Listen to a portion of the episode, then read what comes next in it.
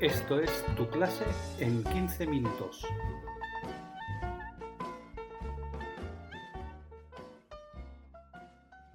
A favor del maestro humanista. Un manifiesto. Soy un profesor de primaria, inquieto, y el tono de este texto va a ser muy desenfadado y nada pretencioso. No soy un gurú ni pretendo serlo. No busco discutir con los grandes pedagogos ni por supuesto sentar cátedra. Quiero y voy a hablar de la importancia de un maestro para el que, por encima de su carrera profesional, están sus alumnos. Mi propósito es dar la perspectiva íntima y sincera de cómo debiera ser un docente que se enfrenta cada día con unos retos, con unos niños, con un sistema educativo que está pensado desde arriba y que tiene unas obsesiones abstractas que ningún bien hacen a la persona concreta del estudiante. Un maestro que lucha contra corriente de un sistema educativo que se ha olvidado del niño real, de carne y hueso, el niño persona. El sistema educativo solo ve resultados, éxitos, pero no se fija en el corazón del niño en su dimensión más personal. Igual a todos los niños y los quiere convertir en ciudadanos productivos sin más. Este sistema educativo no entra en el gran corazón del pequeño, no lo trata según sus entrañas, las del niño, sino a veces como un sencillo número y un resultado más, detrás de las estrategias y los planes educativos impuestos por un funcionario ajeno a la escuela y por un ministro del ramo que busca un rendimiento político. Intentaré no ser brusco, pero sí seré sincero, y desde luego no tengo la llave de la verdad, sino que aspiro a que los maestros comiencen a hablar de lo que más saben, cómo son los niños, qué necesitan y cómo deben tratar a las personas que son los niños. Y no me meto en el mundo de los cerebros, ni de las aptitudes, ni del desarrollo, ni de las capacidades, y tampoco descarto su importancia. Me quedo un poco antes, dado que quiero hablar de los niños de un modo desnudo y apelar, entre otros aspectos, a su inteligencia emocional. En el mundo anglosajón de estos temas se ocupa un marco conceptual muy serio se denomina Social and Emotional Learning. Creo que en esta dirección retomamos lo que propuso el primer Goleman hace muchos años, y no en la dirección del emotivismo, educación de las emociones, que está proliferando ahora. Pienso que hemos de lograr antes de todo que sus sentimientos, deseos, emociones, anhelos estén equilibrados para que tomen las mejores decisiones en función de sus objetivos. Los niños vienen a la escuela a convertirse en personas emocionalmente inteligentes a través de los contenidos curriculares, importantísimos, que deben ir aprendiendo y a través de sus relaciones con el maestro, con los compañeros, en la vida de la escuela. En esa dirección hay que guiarles, para que se conozcan a sí mismos y sepan quiénes son. Y también se conocerán a través de las competencias académicas, que son la aplicación de los contenidos, vistas no como el único centro de interés, sino como el complemento práctico de los contenidos, del conocimiento en sentido clásico, y a través de las competencias de autoevaluación, qué me gusta, cómo soy, cuáles son mis puntos fuertes y cuáles son mis desafíos, self-management. Y ahí el maestro va a poner el espejo, el clima de aula, las tutorías personales para que el alumno se sienta reconocido y empujado a mejorar. Y en ese clima de aula que ha logrado este maestro, los otros niños también serán fuente de información. Por eso el maestro ha de ser capaz de capacitar esas disposiciones de autorregulación para que el grupo clase funcione como un equipo sin rivalidades, sino en equipo, en el aula, en el descanso, también en casa, relationship skills, y los alumnos se respetarán porque el maestro les respeta. Es muy claro, a través de la instrucción de unas materias que los hace personas, capaces de andar por este mundo tratando a los otros, hermanos, padres, amigos, compañeros, el novio, la novia, el jefe, etc., como personas. De ahí que la enseñanza y el aprendizaje se deba entender como un proceso en el que se humaniza al alumno, en el que se le convierte en un ciudadano comprometido, un ciudadano culto, arraigado en su contexto histórico que se hace cargo de su presente y de su pasado para vivir cabal y cívicamente en sociedad. Por supuesto que se forma en la escuela para ser un buen profesional, pero esa tesis funcionalista no es la única perspectiva. La escuela no es una agencia de estratificación social e inserción laboral. En este sentido, creo que la persona del alumno, el estudiante, el educando, debe ser un centro fundamental en la escuela, sin olvidarse de cuidar también a los padres y a la comunidad educativa. Primero está la formación integral de la persona del estudiante y luego, en un segundo primer término, están los contenidos, el currículum, las calificaciones. Esta es una idea que debería ser muy matizada, pero que es la cúspide de lo que debería ser entendido como la meta de un profesor humanista. Dicho de otra forma, los contenidos deben ser el vehículo que hacen del niño un futuro ciudadano capaz, pero las capacidades, los aprendizajes, la instrucción deben ser integrados en sentido amplio. Primero está el ciudadano como hijo, como amigo de sus amigos, como esposo, como padre, y en un segundo primer término, instruido, profesional, experto, especialista, lo segundo si lo primero es un recipiente vacío. Reflexionen ustedes mismos sobre este concepto. El alumno para construir una mejor sociedad debe entender en qué sociedad vive y entenderse empáticamente con los otros, en el hogar y en la empresa, en las redes sociales, entre amigos, social awareness. De ese modo trabajará con honradez, no engañará, ni defraudará, ni se corromperá, ni se radicalizará odiando a los que no piensan como él. Digámoslo en una palabra, el cometido del maestro humanista es dar los pasos para que sus alumnos tomen las mejores decisiones, las más éticas, las socialmente más responsables. La importancia del maestro humanista.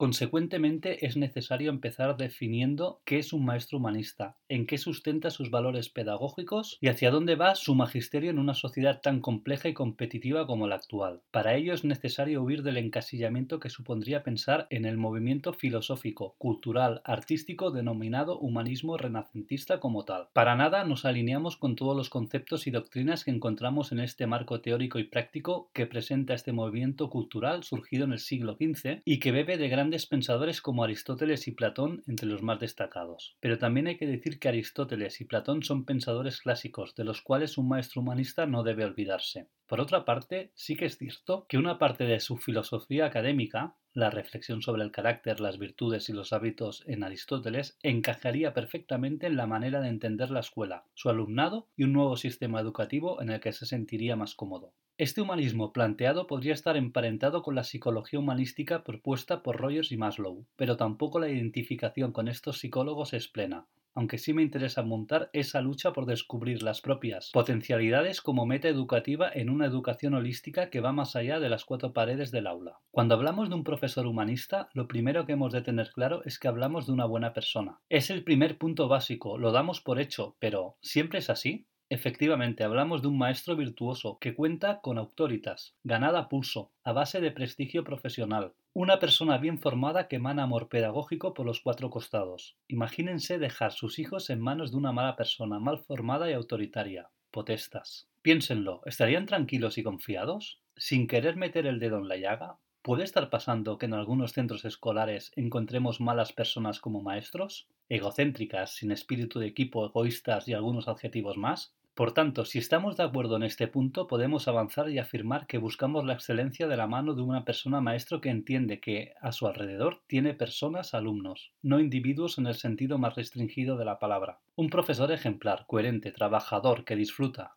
no vegeta con sus alumnos y que debe darse a ellos. Cada uno de ellos con su manera de hacer, ver y entender de manera dispara el mundo, Consecuentemente, cuando hablamos de maestro humanista, nos acercamos al ideal de persona comprensiva, que hasta donde puede no rechaza la diversidad de alumnos procedentes de diferentes ámbitos de la vida sociales, políticos y culturales. Hablamos de un docente que comprende y encuentra en la variedad del grupo la riqueza que cada persona alumno aporta al colectivo, aquel profesional que concibe lo que en cada momento necesita el escolar y su entorno, aula y familia, para poder sacar lo mejor de sí mismo.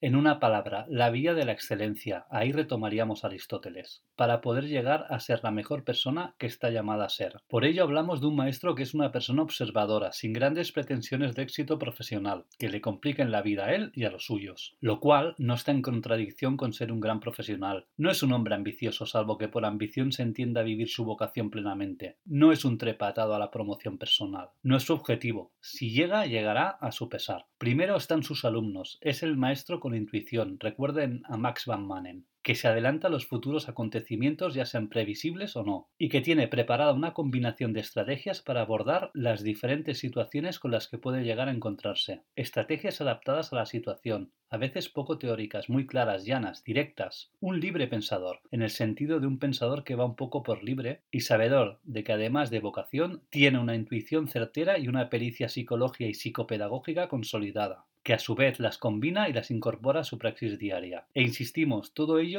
es consecuencia de observar muy atentamente cómo son sus alumnos y qué pasa en el aula. El docente humanista es una persona que valora íntimamente a todos los seres humanos implicados en el proceso educativo, en especial los de su entorno más inmediato, familia, amigos, alumnos, exalumnos, compañeros y otros agentes educativos, también influyentes como los medios, el consumo, entre otros. Aporta estrategias y motiva para que cada persona pueda desarrollar al máximo sus potencialidades. Busca la autorrealización de las personas en todos sus ámbitos. Es un profesional que no pretende alterar de un modo intervencionista la vida de los destinatarios de su saber, es decir, los alumnos, maestros, padres, sino más bien ayudarlos delicadamente a cuestionarse las cosas, a crecer y progresar y a valerse por sí mismos, en busca siempre de lo mejor para los alumnos y sus familias. Trabaja la formación de la conciencia y los juicios morales de cada uno de sus pupilos, ayudándoles a aprender a vivir una vida responsable, coherente y plena. Así de claro, busca que sus alumnos aprendan a razonar moralmente. No impone un sistema o disciplina rígido para alcanzar sus objetivos. Más bien lo contrario, siembra las bases de un sujeto libre, reflexivo y autónomo. Pero no en una autonomía libre de vínculos, sino en una autonomía que vive en la comunidad del aula, del colegio, de la familia, entidades que exigen respetar los vínculos que supone respetar a las otras personas. O si se prefiere, lograr que estos alumnos progresivamente se sientan, se autoevalúen como relacionales, capaces y autónomos en la dirección que proponen Daisy Ryan en su teoría de la autodeterminación. Insistimos, autodeterminación no desvinculada, sino construida para vivir relacionalmente, humanamente. Estamos hablando de formar la personalidad del educando y el grupo clase a partir de sus buenas lecciones que a menudo se proporcionan desde el ejemplo. Un ejemplo que comienza en el maestro siempre y que acaba contagiando a los alumnos, y cada alumno a los propios compañeros. Un maestro humanista comprende y cree en que la educación presenta una parte ligada al crecimiento personal. Incluso se podría hablar de autorrealización, vuelvo a la psicología humanista, que empieza en el aula y acaba en la ciudadanía, en la familia, el trabajo, en general en el buen hacer de las personas. Pero insistamos, este profesor y maestro humanista no es un rigorista y siempre adapta su metodología a las personas y no viceversa. El maestro humanista es aquella persona que invita, inclina su entorno, aula, claustro, directivos, etc., a plantearse preguntas exigentes e intentar ir un paso más allá cada vez. Apela a la intimidad del alumno para que éste elija crecer, prosperar, florecer. Por tanto, no es una persona autoritaria que se impone fríamente, sino más bien es un maestro con autoridad de prestigio, la auctoritas, citada anteriormente, aquel que busca hacer razonar y convencer a cada alumno en su interior, y lo hace en una dimensión muy alejada, incluso opuesta al espíritu coercitivo que anda detrás de la potestas. Los alumnos deben autoconvencerse de lo que está bien y mal en estas edades y a su nivel, partiendo de la reflexión sobre los estadios del desarrollo moral de Holberg, pero sabiendo que la autonomía moral siempre cuenta con la heteronomía heredada de tantos sabios, filósofos, pensadores y literatos. La tradición de siglos, la mejor tradición que parte de Eurípides, sigue con Dante y acaba en Chesterton, no puede ser rechazada.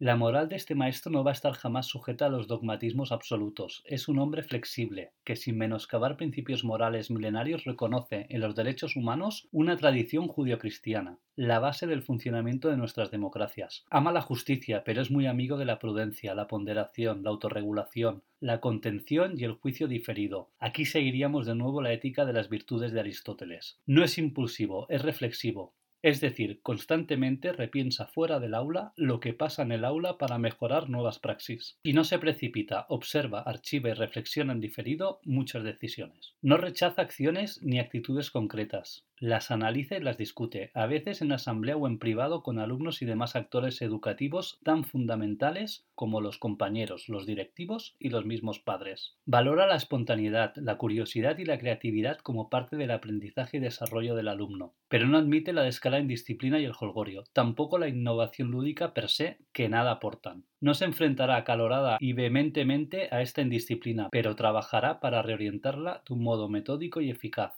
En este sentido, el maestro humanista cree en el hombre, en el niño y su capacidad de perfección. Cree, sin una gota de cinismo, que sus alumnos pueden mejorar, progresar y cree firmemente en que es una obligación y un deber del maestro apuntar en esa dirección.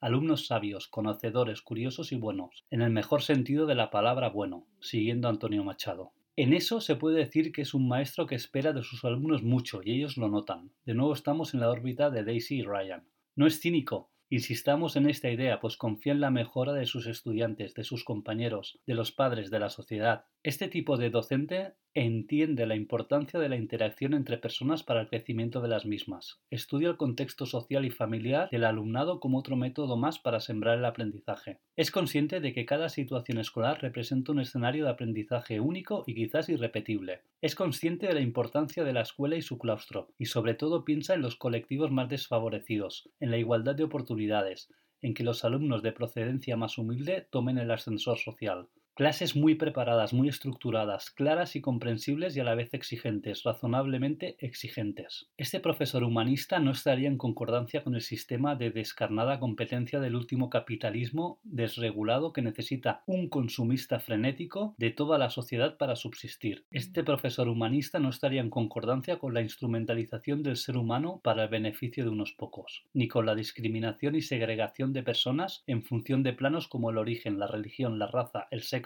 es crítico consecuentemente con este capitalismo cuya única lógica es maximizar las ganancias en detrimento de la calidad, el precio justo, el salario justo, a costa de las personas que se han convertido en números prescindibles en tanto que meras cosas. Sus alumnos nunca son números, son siempre personas. En esta línea este maestro humanista andaría en la dirección del personalismo cristiano de Monnier y demás pensadores del mismo perfil. Parece una verdad de perogrullo, pero hay maestros que ven el sueldo a final de mes, su particular meritocracia y nada más. A diferencia de esta postura del maestro cínico, unamos ya los dos conceptos. El maestro humanista cree en la profesión, tiene vocación y no despotrica de unos alumnos difíciles en tiempos complejos, pues quiere aportar soluciones. Los alumnos no son instrumentos, cosas, objetos manipulables que mejor que peor garantizan un sueldo a final de mes si se cumple razonablemente. El maestro tóxico cínico trabaja con piezas en una cadena de montaje. El profesor humanista nunca pensaría así.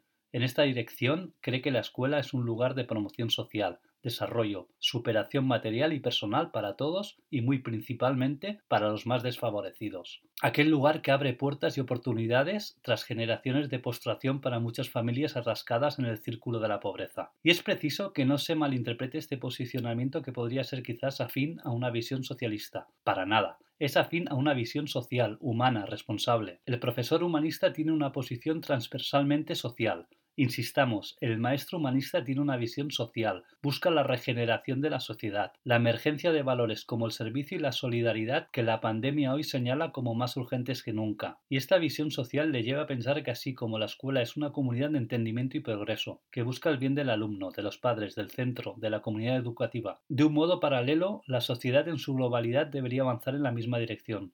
Bien, hasta aquí esta pequeña reflexión. Estaremos encantados de recibir vuestros mails con vuestras discrepancias o inquietudes sobre este tema planteado. Hasta la próxima.